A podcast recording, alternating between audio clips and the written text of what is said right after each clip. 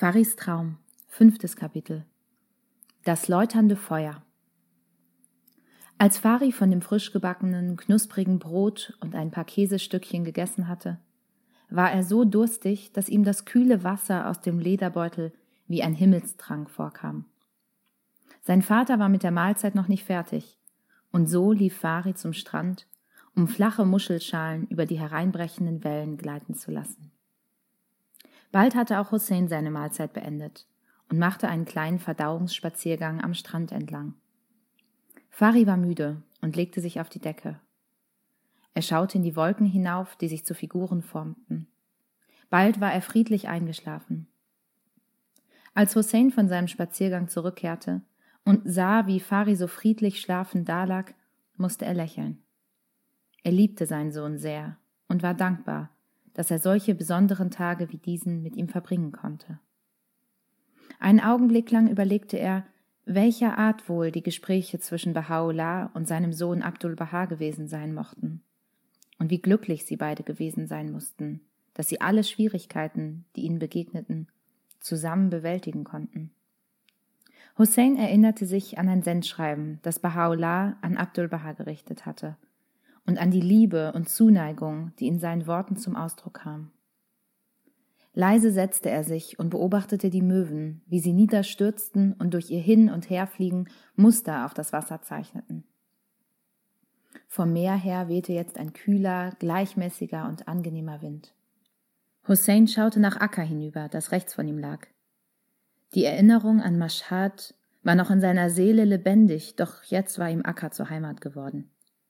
Es war keine schöne Stadt, aber es war ein heiliger Ort, und er war froh, dass Fari dies nun verstehen konnte. Vater? Hussein zuckte zusammen, drehte sich um und sah, wie der Junge aufstand und sich die Augen rieb. Das Essen hat dich müde gemacht, nicht wahr? Habe ich lange geschlafen? Es reicht, lächelte Hussein. Nun können wir mit der Geschichte fortfahren. Aber zunächst solltest du dir mal etwas Wasser übers Gesicht laufen lassen, meinst du nicht auch? Fari lächelte und griff nach dem Wasserbehälter. Er schüttete sich Wasser in die Hände und wusch sich schnell den Schlaf aus den Augen. Hussein blickte ihn still vergnügt an. Dann warf er Fari ein Handtuch zu, damit er sich das Gesicht abtrocknen konnte. Ich bin soweit, sagte Fari. Gut, begann Hussein. Zunächst werde ich dir über das Ende der Schlacht bei Tabarsi berichten. Und danach, wenn wir noch Zeit haben, ein wenig über andere wichtige Schlachten damals. Du meinst die Schlachten bei Nairiz und Sanjan? Ja, nickte Hussein. Wie du sehen wirst, geschah überall das Gleiche. Die Babi waren immer zahlenmäßig in der Minderheit. Aber niemals wurden sie richtig besiegt. Aber ich dachte, die meisten Babi wurden in der Schlacht bei Tabarsi getötet, sagte Fari. Das ist leider wahr, nickte Hussein. Aber sie wurden nicht besiegt. Du meinst, dass sie die Menschen weiter auf das Kommen Baha'u'llahs vorbereiten konnten? Ja, das haben sie gemacht, sagte Hussein. Aber das meine ich nicht. Bei Tabrasi wurden die Babi nie richtig geschlagen. Lass es mich erklären. Ich habe dir schon von der Rolle, die Baha'u'llah spielte, erzählt, auch wie er vergeblich die Festung zu erreichen versuchte, und ich habe die wichtigsten Kämpfe in der Festung erwähnt. Aber die Belagerung durch die Truppen dauerte an, und die Babi hielten durch, so gut sie konnten. Viele schwere Monate lang leisteten die Anhänger des Bab Widerstand. Sie griffen nur an, wenn es unbedingt nötig war. Mullah Hussein pflegte dann zu rufen, Aufs Pferd, ihr Helden Gottes. Und die Babi stürmten aus den Festungstoren und schrien ihren Schlachtruf, O du Herr des Zeitalters. Solche Ausfälle machten sie einige Monate lang immer wieder, bis etwa zu der Zeit, als Baha'u'llah gefangen genommen und nach Amul gebracht wurde. Damals sammelte der Prinz ein neues Heer und begann jetzt, heftiger als je zuvor, bei Tag und bei Nacht die Festung anzugreifen. Rund um die Festung hatte er seine Soldaten verschiedene Lager für die Infanterie- und Kavallerieregimenter aufschlagen und dann sieben Barrikaden errichten lassen, so dass sie vor den Babi geschützt waren. So konnten sie die Festung ungestört beschießen und brauchten sich um Mullah Hussein und seine Männer nicht zu kümmern. Bald wurde die Lage für die Babi unhaltbar. Ihre Festung war zu einem Gefängnis geworden, statt zu einer Stätte der Sicherheit. Die Nahrungsmittel waren aufgebraucht und sie hatten kein Wasser mehr. Am 1. Februar 1849 rief Mullah Hussein schließlich seine Männer zusammen und sagte ihnen, sie müssten angreifen, um an das dringend benötigte Wasser zu kommen. Die Männer hörten einen ungewöhnlichen Ton in Mullah Husseins Stimme, aber sie vertrauten ihrem Anführer und rüsteten sich zum Angriff. Am späten Nachmittag zog Mullah Hussein sich frische Kleider an, band den Turban um, den ihm der Bab geschenkt hatte, und ging zu Qudus, um mit ihm allein zu sprechen. Als nach Mitternacht der Morgenstern aufging, stürmten Mullah Hussein und seine Männer aus der Festung mit dem Kampfruf O du Herr des Zeitalters. Sie überraschten den Feind und stürmten so schnell voran, dass sie alle sieben Barrikaden, die der Prinz hatte errichten lassen, durchbrachen. Aber gerade als sie das feindliche Lager angreifen wollten, verfing sich Mullah Husseins Pferd im Seil eines Zeltes. Verzweifelt versuchte er loszukommen. Ein feindlicher Soldat, der sich in einem Baum versteckt hatte, um dem Angriff zu entkommen, sah, wie der Babi sich abmühte, nahm sein Gewehr, zielte und schoss. Zwei von Mullah Husseins Männern eilten ihm zu Hilfe, er lebte noch, und sie brachten ihn schnell zurück in die Festung. Doch er war tödlich verwundet und lebte nur gerade lange genug, um sich ein paar Stunden mit seinem geliebten Qudus, dem er so tapfer gedient hatte, unterhalten zu können. Und was machten die Babi dann? fragte Fari. Gaben sie auf? Wie du dir sicher vorstellen kannst, Fari, waren die Babi sehr traurig. Aber sie gaben keineswegs auf. Zunächst begruben sie Mullah Hussein an einer versteckten Stelle im Inneren des Schreins Tabarsi so dass die feindlichen Truppen seinen Leichnam nicht finden würden. Dann beerdigten sie auch die 36 Babi, die ebenfalls an diesem Tag im Kampf gefallen waren. Der Feind versuchte natürlich, sein Lager, das durch den Angriff der Babi völlig zerstört worden war, wieder aufzubauen. Die Babi hatten nun 116 Tage lang ausgehalten. 72 Männer waren im Kampf gefallen und niemand weiß, wie viele Soldaten getötet wurden. In den kommenden 45 Tagen versuchte der Prinz, seine Streitkräfte neu zu ordnen, um dann die Männer in der Festung auszuheben, zumal er erfahren hatte, dass Mullah Hussein tot war. An der Spitze von zwei Infanterie- und Kavallerieregimenten umzingelte der Prinz siegesgewiss abermals die Festung und befahl seinen Männern den Kampf. Rodus merkte sehr wohl, dass der Prinz glaubte, nun seien diese unausgebildeten Studenten einfach zu besiegen. Deshalb rief Qudus seine Männer zusammen und sagte ihnen, dass sie sich jetzt, auch ohne Mullah Husseins Unterstützung, als würdige Truppe erweisen müssten. Sie müssten hinausziehen und den Soldaten beweisen, dass ihre Kraft nicht von Mullah Hussein kam, sondern von Gott. Nochmals stürmte ein Trupp von neunzehn Babi auf Pferden hinaus mit dem Ruf O du Herr des Zeitalters und verjagte innerhalb von Minuten die verwirrten Soldaten, die fest überzeugt waren, ein ganzes Heer von Babi verfolgte sie. Aber der Sieg war nur von kurzer Dauer. Wenige Tage später wurde die Lage mehr als schwierig. Der Prinz hatte Türme vor den Festungsmauern errichten lassen, von denen aus er Kanonenkugeln in die Festung feuern konnte, und die Babi mussten unterirdische Tunnel graben, um dem Beschuss zu entkommen. Da es aber gerade Frühjahr war, war die Erde feucht und ließ ihre Kleider verschimmeln, und durch die anhaltende nasse Kälte wurden viele sehr krank. Ihre Nahrungsmittel waren völlig aufgebraucht, und sie mussten die wenigen noch übrig gebliebenen Pferde schlachten. Zuletzt, als es nichts anderes mehr gab, lebten sie von dem wenigen Gras, das sie fanden. Sie aßen sogar das Leder ihrer Schuhe, alles, was irgendwie ihren Hunger stillen konnte. Tag für Tag lebten sie unter diesen schrecklichen Umständen. Gelegentlich stürmten sie aus der Festung, um die feindlichen Soldaten zu vertreiben. Nachdem der Prinz monatelang vergeblich versucht hatte, die kleine Gruppe von Babi zu besiegen und die Festung zu nehmen, entschloss er sich schließlich dazu, ihren Widerstand durch eine List zu brechen. Wie konnte er sie überlisten? wunderte sich Fari. Er täuschte vor, einen Waffenstillstand schließen zu wollen. Als Zeichen seiner Ehrenhaftigkeit schickte er eine Abschrift des Koran und leistete einen Eid, dass niemandem ein Leid geschehen würde, wenn Qudus mit seinen Männern die Festung verlassen würde. Hat Qudus ihm geglaubt? fragte Fari besorgt. Das bezweifle ich, Fari. Wahrscheinlich wusste er genau, was der Prinz vorhatte.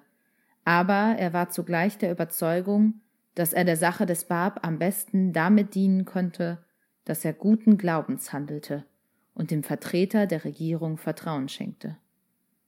Die Babi verließen die Festung? Ja, am 9. Mai 1849, nach sieben langen Monaten voller Leid und Qual, kamen sie aus dem Festungstor. Da, als sie draußen waren, zeigte sich die wahre Absicht des Prinzen. Jetzt, als die Festungsmauern sie nicht mehr schützten und sie wehrlos mitten unter höhnisch gröhlenden, wohlgenährten Armeesoldaten waren, wurden die meisten von ihnen umgebracht. Einige wurden mit Speeren, andere mit Schwertern getötet, einige ließ man auch am Leben, aber nur, um sie als Sklaven zu verkaufen. Neun der achtzehn Buchstaben des Lebendigen wurden hier hingemetzelt. Die Festung wurde geschleift und abgeräumt, als ob auf diese Weise die Erinnerung an die hier vollbrachten Heldentaten ausgelöscht werden könnte. Qudus wurde nach Barfurush, seiner Geburtsstadt, gebracht. Dort wurde er in Ketten gelegt und durch die Straßen geschleift. Der wilde, wütende Mob riss, riss ihm die Kleider vom Leib, stieß und zerrte ihn in seinen Ketten hin und her und schlug auf ihn ein, bis er tot war. Dann rissen sie ihn in Stücke. Hussein hielt inne. Er konnte nicht weitersprechen und sah, dass Tränen über Fares Gesicht liefen. Ja, das ist zum Weinen. Denn es ist bitter zu hören, wie diese frühen Gläubigen gequält wurden. Und da gibt es noch viele andere Dinge, die so furchtbar sind, dass ich sie dir nicht erzählen kann. Aber du musst genug wissen, um die Ergebenheit, den Mut und die Opfer zu verstehen, die ganz Persien reinigten und den Grundstein zum Bahai-Glauben legten. Denk dran, ohne diese Ergebenheit, die den frühen Gläubigen die Kraft gab, eher ihr Leben hinzugeben, als ihrem Glauben abzuschwören, gäbe es heute keine Bahai-Religion. Aber war es denn notwendig, dass all dies geschehen musste? schluchzte Fari. Es ist niemals notwendig, dass die Menschen sich von der Wahrheit abwenden. Aber dennoch tun sie es. Die Menschen haben die Freiheit, zwischen richtig und falsch zu wählen, und leider wählen sie allzu häufig das Falsche. So tröstete Hussein seinen Sohn, bis er zu weinen aufhörte. Und so geschah es überall in Persien? fragte Fari. Während der kommenden Jahre war Persien ein Ort des Schreckens für die Babi. Wie du weißt, ist es noch heute nicht einfach für die Bahai dort zu leben.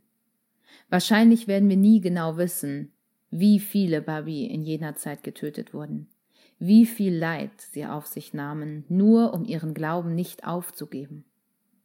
Ich glaube, dass es deshalb so wichtig ist, dass wir die Namen der Gläubigen, über die wir etwas wissen, und die Orte, an denen sie gekämpft haben, nicht vergessen. Denn sie stehen für so viele andere, deren Namen wir nie kennen werden. Fari lächelte seinen Vater an. Zum ersten Mal begriff er, dass man mit solchem Bericht, wie er ihn eben gehört hatte, auch die Geschichte seiner Religion von einer Generation zur anderen weitergeben kann. Dann solltest du mir auch etwas von den anderen Geschehnissen erzählen, meinte Fari, damit ich sie eines Tages auch meinem Sohn erzählen kann. Hossein nahm die Hände seines Sohnes in seine Hände und drückte sie sanft. Wenn du es möchtest, aber es sind keine fröhlichen Geschichten. Hussein holte tief Luft und fuhr fort. Im Frühsommer, etwa einen Monat nach der Schlacht, erfuhr der Bab von der Tragödie bei Tabarsi. Er war in der Gefängniszelle in Schirik, als ein Bote ihm die Nachricht brachte, dass neun seiner Buchstaben des Lebendigen, darunter Mullah Hussein und Qudus, hingeschlachtet worden waren. Er konnte den Kummer kaum ertragen. Neun Tage wollte er niemanden sehen, aß und trank nichts. Ohne Unterlass strömten ihm Tränen übers Gesicht. Fünf Monate lang war er so traurig, dass er nicht zu schreiben vermochte. Als er endlich wieder schreiben konnte, offenbarte er wundervolle Sendschreiben zum Gedenken an die Märtyrer und sandte einen Boten zum Schauplatz bei Tabarsi, um seine Hochachtung denen gegenüber zu bezeugen, die dort gekämpft hatten. Auf der Rückreise verweilte der Bote im Hause Baha'u'llahs in Teheran und erfuhr, dass die Verfolgungen andauerten, obwohl bereits Monate seit der Schlacht bei Tabarsi verstrichen waren. Überall in der Stadt versuchten die Beamten herauszufinden, wer Babi sei. Sie verhafteten vierzehn angesehene Bürger, um die Namen anderer Babi zu erpressen. Der Premierminister Mirza Taqi Khan befahl, alle vierzehn hinzurichten, wenn sie ihren Glauben nicht widerriefen. Sieben gaben dem Druck nach, aber die anderen sieben, zu denen der Onkel gehörte, der den Bab erzogen hatte, wurden einzeln stundenlang verhört und dann enthauptet, da sie ihrem Glauben treu blieben. Drei Tage lang ließ man die Leichen der sieben Märtyrer auf der Straße liegen, damit die Leute sie mit Füßen treten und sie bespucken konnten. Aber damit hörten die Verfolgungen nicht auf. Der Hass und die Furcht vor den Babi verbreitete sich wie eine ansteckende Krankheit im ganzen Land, so dass sich nur etwa zwei Monate nach dem Tod der sieben angesehenen Bürger Teherans eine weitere Tragödie ereignete. Die Schlacht bei Nairis. Etwa ein Jahr zuvor, gegen Ende der Schlacht bei Tabarsi, hatte Wahid, einer der gelehrtesten Anhänger des Bab, versucht, sich seinen Gefährten anzuschließen wie Baha'u'llah konnte auch er nicht zur Festung vordringen, und so verweilte er eine Zeit lang im Hause Baha'u'llahs in Teheran. Doch als er erfuhr, dass die Babi überlistet und abgeschlachtet worden waren, verließ er nach dem Märtyrertod der sieben Babi die Stadt, entschlossen in die Fußstapfen seiner Mitgläubigen zu treten.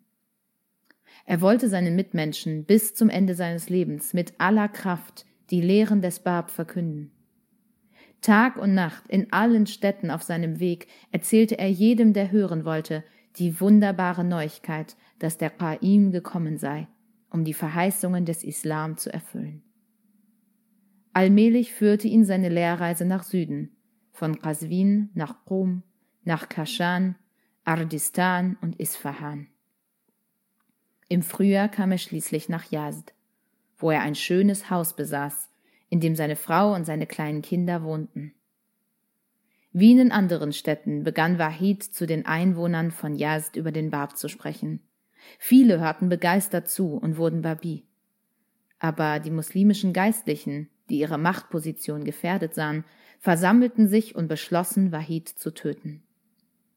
Wahid durchschaute ihre Pläne, kümmerte sich aber nicht darum. Wie die anderen Babi, die ihr Leben hingegeben hatten, war er entschlossen, bis zum letzten Atemzug zu lehren.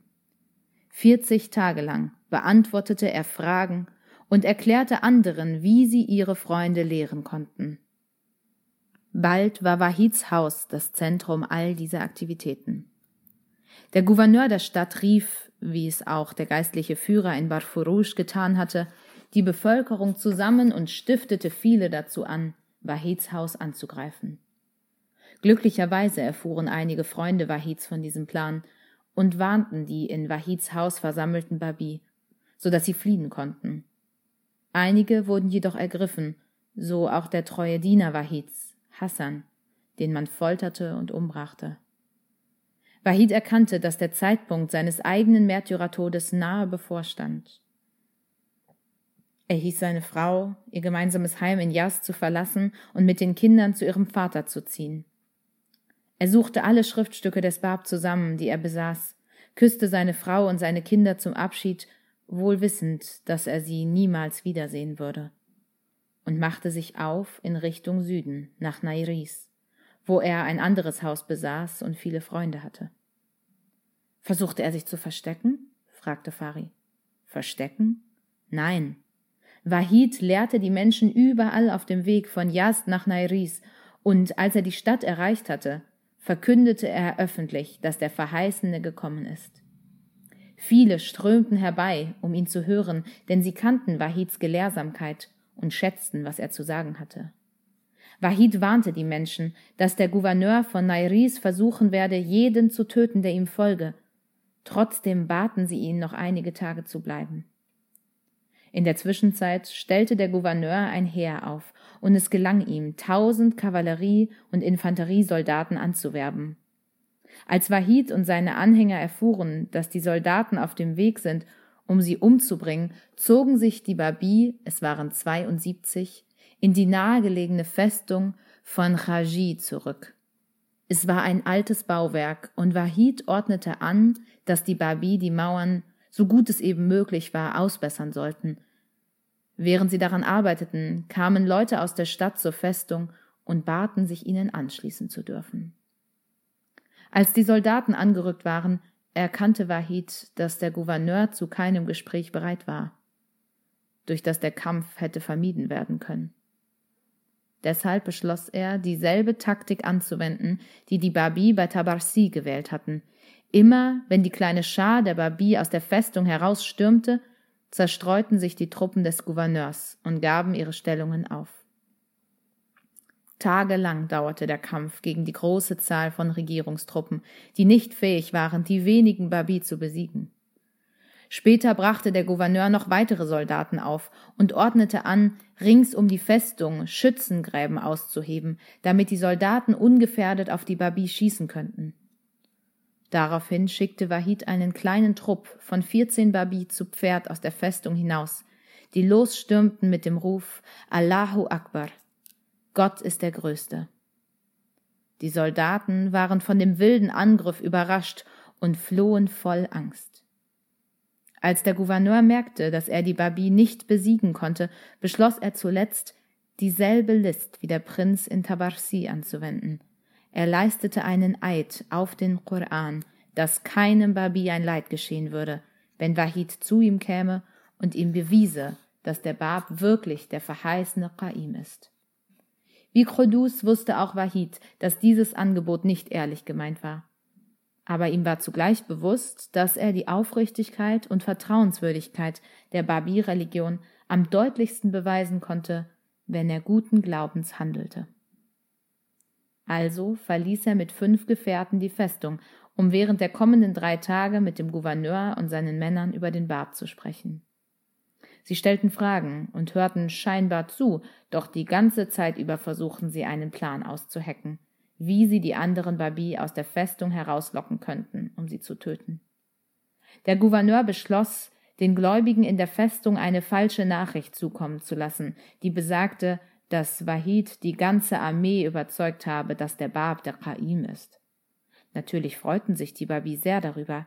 Sie legten ihre Waffen nieder und kamen fröhlich aus der Festung, um dann von den Regierungstruppen gefangen genommen, grausam gefoltert und getötet zu werden. Ich kannte die Grausamkeiten, die sich ereigneten, nicht schildern, Fari. Aber Wahid wurde am 29. Juni 1858 gefoltert und durch die Stadt gezerrt. Dann Hossein versagte die Stimme. Krampfhaft schluckte er die Tränen hinunter. Dann, dann schlug man ihm den Kopf ab, zog die Kopfhaut ab, stopfte sie mit Stroh aus und sandte sie als Trophäe an den Prinzen von Shiraz. Dasselbe fügten die fünftausend Mann, die gedungen worden waren, um die Babi zu martern, auch vielen anderen Babi in Nairis zu. Aber warum? entsetzte sich Fari, der das alles kaum glauben konnte. Wie konnten die Menschen so etwas tun? Ich weiß es wirklich nicht. Ein Mensch kann weise und vergeistigt wie ein Engel werden oder er kann seine Würde zerstören und so niederträchtig wie ein wildes Tier sein. Schlimmer als ein räudiger Wolf. Aber wer kann sagen warum? Weil er sich vom Licht der Wahrheit abwendet? Weil er teuflischen Führern nachläuft? Das weiß allein Gott oder vielleicht Menschen, die weiser sind als ich. Weißt du, mit der Schlacht bei Nairis waren die Leiden noch nicht ausgestanden. Wahrscheinlich wurde der Bab, noch bevor er erfuhr, was sich in Nairis ereignet hatte, von seinem Gefängnis in Schirik nach Tabriz gebracht, wo ihn die Obrigkeit verhörte. War das, als er seine Siegel, Ringe und seinen Federkasten an Baha'u'llah schickte? Ja, antwortete Hussein. Der Bab wusste, dass die Zeit für seinen eigenen Märtyrertod nahe bevorstand, und er veranlasste seinen Sekretär Mirza Ahmed, seine Siegel, Ringe und seinen Federkasten zusammen mit einer wunderschönen Schriftrolle, auf der er in 300 Versen das Wort Baha abgewandelt hatte, Baha'u'llah zu bringen. Dann überführte man den Bab nach Tabriz, wo er in einer streng bewachten Gefängniszelle in der Kaserne am Stadtplatz untergebracht wurde. Der Premierminister Mirza Taqi Khan plante, die Babi-Religion dadurch auszumerzen, dass er den Bab töten ließ. Wenn auch der Gouverneur von Tabriz dagegen war und es ablehnte, den Hinrichtungsbefehl zu vollziehen. Also wurde die Aufgabe dem Bruder des Premierministers übertragen. Als erstes nahm man dem Bab den Turban und die Schärpe ab, die Zeichen seines Ranges als Sayyid. Dann stellte man ein Erschießungskommando auf. Dessen christlicher Hauptmann Sam Khan flehte den Bab um einen Ausweg an, denn er wollte ihn nicht töten. Der Bab beruhigte ihn. Er solle nur seinen Befehlen folgen und keine Angst haben. Dann führte man den Bab zusammen mit einem 18 Jahre alten Jüngling, der nicht von seiner Seite wich, seitdem man ihn in die Gefängniszelle gebracht hatte, auf den Platz vor der Kaserne. Ein langer Nagel wurde in die Kasernenmauer getrieben. Von den Dächern, aus den Fenstern und Toren schauten Tausende zu und wollten wissen, wer der Bab wirklich ist. Und sie wollten sehen, ob dieser Mann, der behauptete, eine Manifestation Gottes zu sein, sich etwa als schwach oder feige erweisen würde. Der Bab und der Jüngling wurden gebunden und an dem Nagel aufgehängt obwohl der Bab sie gewarnt hatte, dass er noch nicht fertig wäre mit seinen letzten Anweisungen an seinen Sekretär Hussein. Das Erschießungskommando 750 Gewehrschützen in drei Reihen legte an. Die Menschenmenge verstummte. Dann kam der Feuerbefehl. Ein ohrenbetäubender Krach zerriss die Luft und alles verschwand in einer Qualmwolke. Als sich der Rauch verzog, hörte man Schreie der Verwunderung aus der Menge. Da stand der Jüngling unverletzt, der Bab aber war verschwunden. Ein Tumult entstand unter dem Volk. Sam Khan befahl seinen Männern sofort abzutreten. Er wollte nichts mehr zu tun haben mit der Aktion gegen den Bab. Ein paar Minuten später fanden die Soldaten den Bab in seiner Zelle, wie er Hussein seine letzten Anweisungen diktierte. Ein anderes Regiment wurde herbeigeholt, und wieder band man den Bab und den Jüngling fest und hängte sie an dem Nagel in der Kasernenmauer auf. Die Soldaten legten ihre Gewehre an, und wieder schaute die Menge schweigend zu. Inmitten dieser Stille hob der Bab sein Gesicht und sprach mit lauter Stimme O eigensinniges Geschlecht. Hättet ihr an mich geglaubt, so würde jeder von euch dem Beispiel dieses Jünglings der im Rang über den meisten von euch steht, folgen und sich willig auf meinem Pfad opfern. Der Tag wird kommen, da ihr mich erkennen werdet. An jenem Tage aber werde ich nicht mehr bei euch sein. Dann sprachen wieder die Flinten, und die Kugeln durchlöcherten diesmal am 9. Juli 1850 die Leiber des Bab und des Jünglings, so dass sie miteinander verschmolzen aber ihre Gesichter blieben unverletzt. Und nun befinden sie sich dort oben, sagte Fari und schaute zum Schrein auf dem Karmel, in dem der heilige Sarg beigesetzt worden war, nachdem man ihn sechzig Jahre lang an geheimen Orten versteckt gehalten hatte.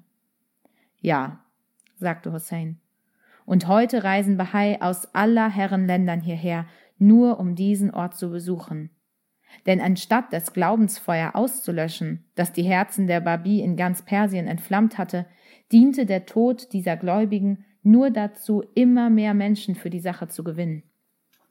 Denn als die Perser sahen, mit welchem Mut die Babi solche Qualen erduldeten, erkannten sie, dass es ihr Glaube war, der ihnen die Kraft dazu verlieh. Sogar nach der Hinrichtung des Bab hörte das Töten nicht auf. Nur wenige führende Babi lebten noch, Tahere, Baha'u'llah und wenige andere. Die meisten waren umgekommen. Aber in der Stadt Sanjan wütete bereits eine neue Schlacht, und diese war in gewissem Sinn die bitterste. Sie dauerte länger und forderte mehr Tote als jede andere Schlacht zwischen den Babi und den Regierungstruppen. Die Unruhen begannen, als ein junger Geistlicher namens Hujjat in der Stadt Babi wurde. Die anderen Geistlichen waren bereits zuvor neidisch auf ihn gewesen, da er wegen seiner Gelehrsamkeit sehr bekannt war. Sie hatten sich früher einmal über ihn beim Schah beschwert, und der Schah hatte Hujjat nach Teheran kommen lassen, um mit ihm zu sprechen. Doch dabei erkannte der Schah, dass er ein sehr vornehmer und hochgelehrter junger Mann war und konnte keinen Fehler an ihm finden. Als aber Hujjat Babi wurde, kochten die Ulama vor Wut und wiederum forderte der Schah Hujjat auf, nach Teheran zu kommen, um das neue Problem zu erörtern. In Teheran verhörten alle gelehrten Ulama Hujjat. Aber seine Antworten waren so klar, logisch und einleuchtend, dass der Schah erneut davon überzeugt war, dass er kein Unruhestifter, sondern ein verdienstvoller, kluger junger Mann sei. Um die Ruhe und Ordnung in Sanjan nicht zu stören, stimmte Hujjat zu, in Teheran zu bleiben, obwohl er dort wie ein Gefangener gehalten wurde. Er durfte die Stadt nicht verlassen oder frei mit seinen Freunden sprechen. Als der Schah im September 1848 verstarb, erfuhr Hujjat, dass der neue Großvezier ihn töten lassen wolle. Deshalb verließ er Teheran und ging zurück nach Sanjan, wo seine Anhänger ihn herzlich empfingen. Während der nächsten beiden Jahre wurden die Ulama von Sanjan immer eifersüchtiger auf die Beliebtheit, die Hujjat genoss, und waren über die große Zahl von Menschen, die wie Hujjat zu Anhängern des Bab wurden, sehr beunruhigt. Deshalb kamen sie zusammen und brüteten einen Plan aus, wie sie sich Hujjats entledigen könnten. Zunächst folterten und töten sie im Mai 1850 einen der engsten Freunde Hujjats. Dann überredeten sie den Gouverneur zu der Anordnung, dass jeder in Sanjan sich entscheiden müsse, ob er zu Hujjat halten und damit Frau, Kind, Besitz, ja das Leben riskieren will, oder ob er sich in den Schutz der Soldaten und der Regierung begeben möchte. So brach grausam mitten durch die Stadt ein Riss auf, trennte Familien, Bruder von Bruder, die ganze Stadt geriet in Verwirrung und Chaos. Hujjat wusste nicht, was er tun sollte. Er wünschte, dass seine Religion eine Quelle des Friedens und des Wohlbefindens für die Menschen ist und nicht die Ursache für Trennung und Blutvergießen. Er rief seine Anhänger zusammen und sagte ihnen, sie sollten unverzüglich die Gegend von Sanjan verlassen, wenn ihnen ihr Leben lieb sei und sie nicht für die Sache des Bab zu sterben wünschten. Hujjat wusste, dass die Soldaten nicht eher Ruhe geben würden, bis sie ihn und alle seine Anhänger getötet hätten. Aber nur wenige ließen Hujjat im Stich. Als die Truppen aus den benachbarten Dörfern anrückten, zogen sich die Babi mit ihren Familien in die alte Festung von Ali Mardan Khan zurück, in einen Stadtteil in der Nähe von Hujjats Haus. Wie in Tabarsi und Nairis bereiteten sich die Babi auf den Angriff der Regierungstruppen vor. Nur diesmal befanden sich statt einiger hundert Babi dreitausend in der Festung. Und statt einige Tage lang, wie in Nairis, oder sieben Monate lang, wie in Tabarsi, widerstanden die Babi einem Angriff nach dem anderen und einem Regiment nach dem anderen. Fast neun Monate lang. Ich weiß gar nicht, wie ich anfangen soll, dir von all den Kämpfen, den Helden, Siegen und Tragödien in diesen vielen Monaten zu erzählen. Hujjat wollte weder kämpfen, noch wünschte er, dass andere sich ihm anschlossen. Es war ihre eigene Entscheidung, dass sie mit ihm in die Festung gingen. Und sogar dort warnte er sie wiederholt. Uns wurde geboten, unter keinen Umständen einen heiligen Krieg gegen die Andersgläubigen zu führen, wie sie sich uns auch gegenüber verhalten mögen. Wie in Tabarsi und Nairis folgten die Babi auch hier diesem Gebot nur wenn sie angegriffen wurden, verteidigten sie sich, indem sie kämpften. Wie zuvor waren die Babi weit in der Minderheit. Sie kämpften gegen Berufssoldaten und waren nur spärlich mit Nahrungsmitteln, Wasser und anderen notwendigen Dingen versorgt. Aber sie verloren nie den Mut. Als die Truppen des Gouverneurs die Festung anzugreifen versuchten, ordnete Hujjat an, dass einige Gläubige zu Pferde einen Ausfall machen sollten, die wagemutigsten Babi stießen ihren Schlachtruf O du Herr des Zeitalters aus, mit dem sie den Soldaten solche Furcht einjagten, dass sie voller Angst davonstoben. Dann beorderte der Großvisier zwei Regimenter der königlichen Armee nach Sanjan. Er ließ den General wissen, dass er machen könne, was er wolle, wenn er die Menschen in der Festung nur umbringe. Der General vereinigte seine Truppen mit den Tausenden von Soldaten, die der Gouverneur aufgestellt hatte, und sie griffen drei Tage und drei Nächte lang an, wobei sie die Festung aus vielen Kanonen beschossen. Als Antwort darauf schickte Hujat immer wieder kleine Trupps von Babi hinaus, die den Feind durch ihre Schnelligkeit und ihren unerschrockenen Mut vertrieben. Bald verloren sogar die Streitmächte der königlichen Armee den Mut, und nach harten Kämpfen schlugen die Babi die Truppen des Generals. Natürlich starben viele Babi während dieser Kämpfe, und die Menschen in der Festung litten großen Hunger, da ihnen der Vorrat an Nahrungsmitteln ausgegangen war. Auch mussten sie fast ununterbrochen die Festung ausbessern, da sie ja praktisch mit ihren eigenen Händen erbaut hatten. Als ein Bote des Gouverneurs zu ihnen kam und jedem, der die Festung verlassen würde, Geldgeschenke oder einen hohen Rang anbot, riefen ihm die Gläubigen zu, dass sie ihren Glauben nicht abschwören würden. Vielleicht machte es die Heerestruppen besonders stutzig, dass diese Menschen so bereitwillig ihr Leben hingaben und ihr Geist nur erstarkte, wenn und je mehr die äußeren Umstände sich verschlechterten. Manchmal kämpften sogar die Babi Frauen an der Seite der Männer. Beispielsweise verkleidete sich ziemlich zu Anfang der neunmonatigen Belagerung ein junges Mädchen namens Zeynab als Mann und zog mit dem Schwert in der Hand und dem Ruf O du Herr des Zeitalters in die Schlachten. Monatelang versetzte sie mit ihren schrillen Schreien und ihrem blitzenden Schwert die Feinde in Schrecken. Meist kämpfte sie im dichtesten Getümmel, und keiner der Feinde ahnte, dass sie eine Frau war. Eines Tages versuchte Zeynab, einige Babi zu befreien, die vom feindlichen Soldaten umringelt waren, und sie stürmte auf die Barrikaden los, die der Feind errichtet hatte.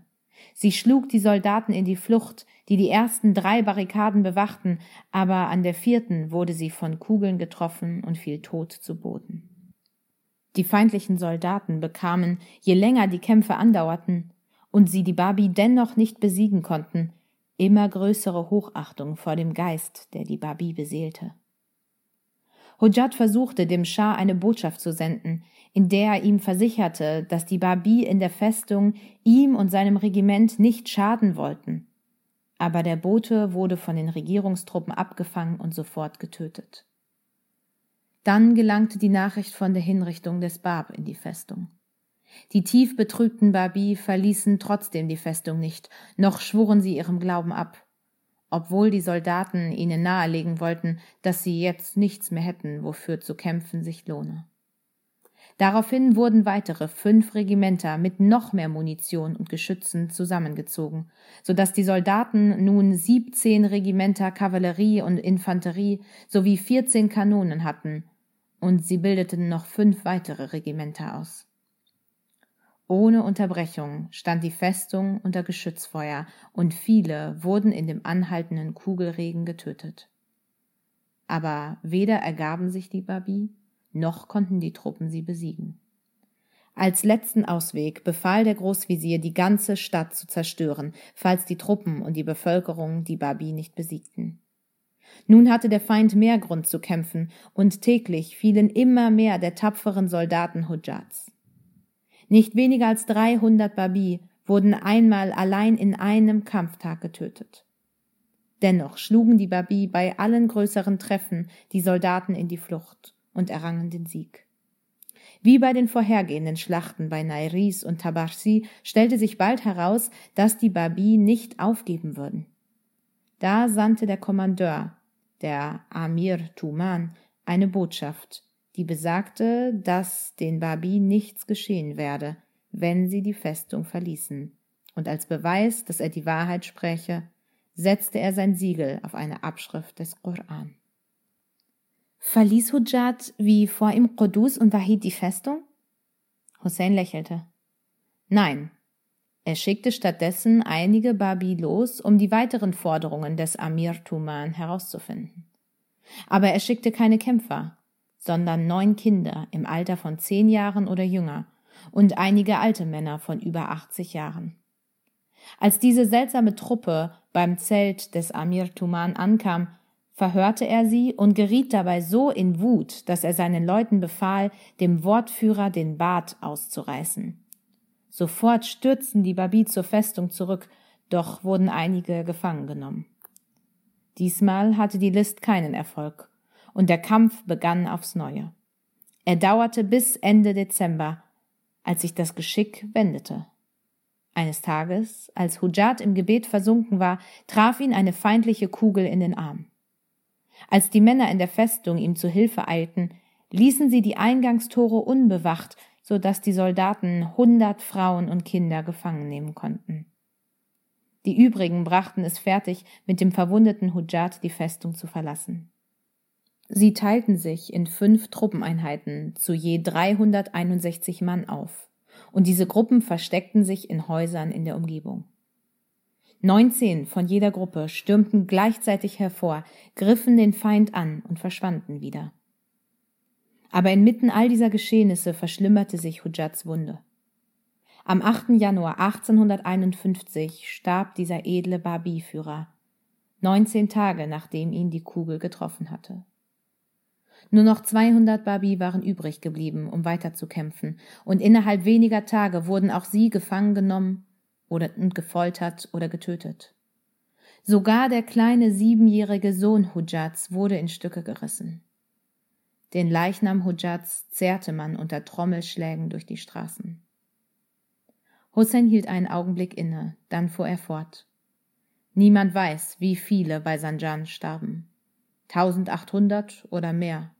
Und auf welch grausame Art sie gestorben sind. Aber du kannst gewiss sein, Fari, und das halte dir immer vor Augen, auch wenn du alles andere vergisst, was ich dir heute erzählt habe. Ohne das Opfer dieser frühen Gläubigen, ohne dieses Feuer der Ergebenheit, mit dem die Babi jeder noch so grauenvollen Marter widerstanden, gäbe es heute keine Bahai-Religion. Diese Kämpfe, diese mutigen Menschen und die vielen anderen, deren Namen wir nicht kennen und über deren Leben wir nichts wissen, sie alle ermöglichen es dir, Neda und Ahmed, uns allen auf der ganzen Welt Wahrheit zu sein. Hussein schaute mit leuchtendem, durchdringendem Blick in Faris Augen, wie er Fari noch nie zuvor angesehen hatte. Sein Gesichtsausdruck war ruhig, aber streng und ehrfurchtgebietend, ja fast fremd. Dieser kostbare Glaube, Fari, ist das Geschenk der Babi und der Bahai an dich und mich. Ein Glaube ungeteilt und unbefleckt, der wie ein wunderschöner Edelstein seinen Glanz durch ihre heldenhaften Taten empfangen hat. Deshalb siehst du in den Augen der älteren Bahai in Akka diesen eigenartigen Ausdruck. Sie kennen diese Geschichten. Viele von ihnen haben sie selbst erlebt, waren dabei. Darum musst du dich und müssen alle Bahai deiner Generation sich ebenso anstrengen, um den Menschen diesen Glauben zu bringen, sogar mit noch glänzenderen Taten und mutigerem Handeln. Fari stellte keine Fragen. Die Worte seines Vaters standen zwischen ihnen, und Fari saß bewegungslos da, ohne sich seiner selbst bewusst zu sein. Er sah nur seines Vaters Gesicht und seine Augen, die tief und fast hart blickten, und plötzlich dem Gesichtsausdruck der älteren Gläubigen glichen. Nein, er sah keine Trauer, vielleicht Weisheit, tiefen Ernst. Aber hinter den strengen Zügen verbarg sich Gewissheit, eine Kraft, die zu bewundern und nicht zu bedauern war. Das hatte Fari nun erkannt.